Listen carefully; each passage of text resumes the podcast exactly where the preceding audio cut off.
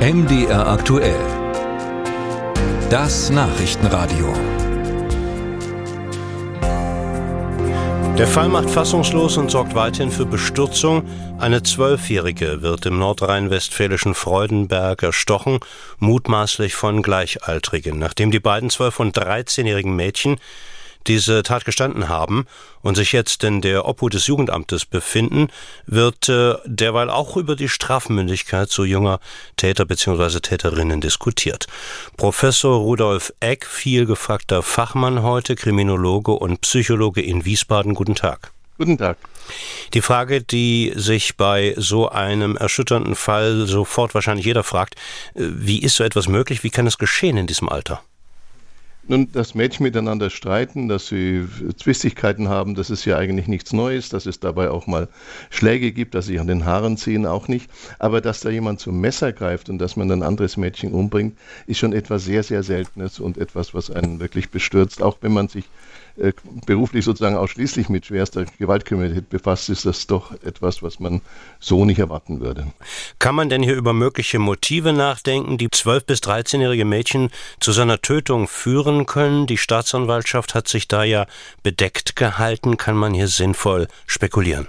Und es wird äh, etwas anders sein, als wenn Erwachsene miteinander in Streit geraten. Also das sind ja häufig Beziehungskonflikte, Streitigkeiten um Geld spielen da eine Rolle, sexuelle Motive. Das wird bei Kindern so äh, sicher nicht der Fall sein, sondern ich nehme an, dass die Dinge, die Kinder im Alltag immer wieder zu Streitereien führen, zu äh, Neid und Hassgefühlen vielleicht, dass die hier auch im Hintergrund eine Rolle gespielt haben und dass sich das halt in einer extremen Form ausgewirkt hat. Das heißt, so kompliziert wird dieser Sachverhalt was die Motivlage anbelangt, äh, doch wieder nicht sein, sondern es wird aus dem Alltag der Kinder folgen, aber sich halt in einer ganz massiven Extremform gezeigt haben. Es muss aber hier einen Trigger geben, einen Auslöser, der dann die natürlichen Hemmungen außer Kraft setzt. Ja, das ist genau die Frage, die ich mir in dem Fall dann auch stellen würde. Ich kenne ja diese Mädchen nicht, also weder die äh, Verdächtigen noch das Opfer. Und äh, da muss irgendetwas ganz Besonderes gewesen sein, was diesen Fall dann eben von alltäglichen Streitereien, die auf jedem Schulhof passieren, äh, unterscheidet.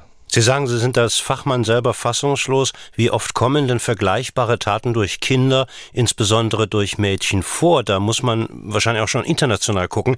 Gibt es da eine Entwicklung?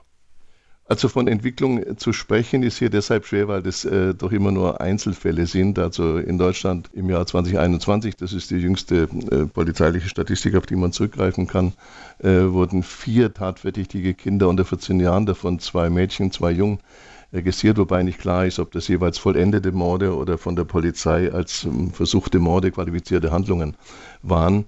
Und von daher kann man jetzt äh, schwerlich äh, von einer Entwicklung sprechen, aber jeder einzelne Fall ist halt dann doch ein Fall zu viel und löst äh, nicht nur Erschrecken aus, sondern führt auch zu der Frage, wie kann man so etwas verhindern und wie kann man das im Vorfeld vielleicht erkennen, dass Mädchen so gewalttätig sind, denn dass es Mädchen sind, ist vielleicht noch seltener, weil bei Gewaltkriminalität wie bei Kriminalität insgesamt äh, männliche tatverdächtige Jungs und Männer sehr viel häufiger auftreten als weibliche. Aber auch das kommt offenbar vor.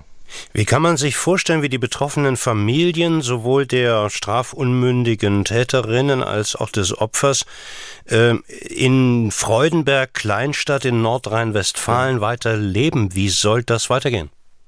Also das stelle ich mir ganz, ganz schwer vor, denn das ist ja eben nicht eine Millionenstadt, eine Metropole, wo man dann sagen kann, man zieht in ein anderes Stadtviertel. Ich kann mir schwerlich vorstellen, dass die Familien äh, der beiden tatverdächtigen Mädchen da nun einfach wieder in die Schule gehen dass die Kinder wieder in die Schule gehen können, dass man die Nachbarschaft so tut, als wäre da nichts gewesen. Also da brauchen alle Betroffenen, sowohl die Opfer und ähm, die Opferfamilie wie auch die, die der, äh, der Mädchen, die das gemacht haben, eine bestimmte Form der, der Betreuung. Das Leben soll ja irgendwie weitergehen.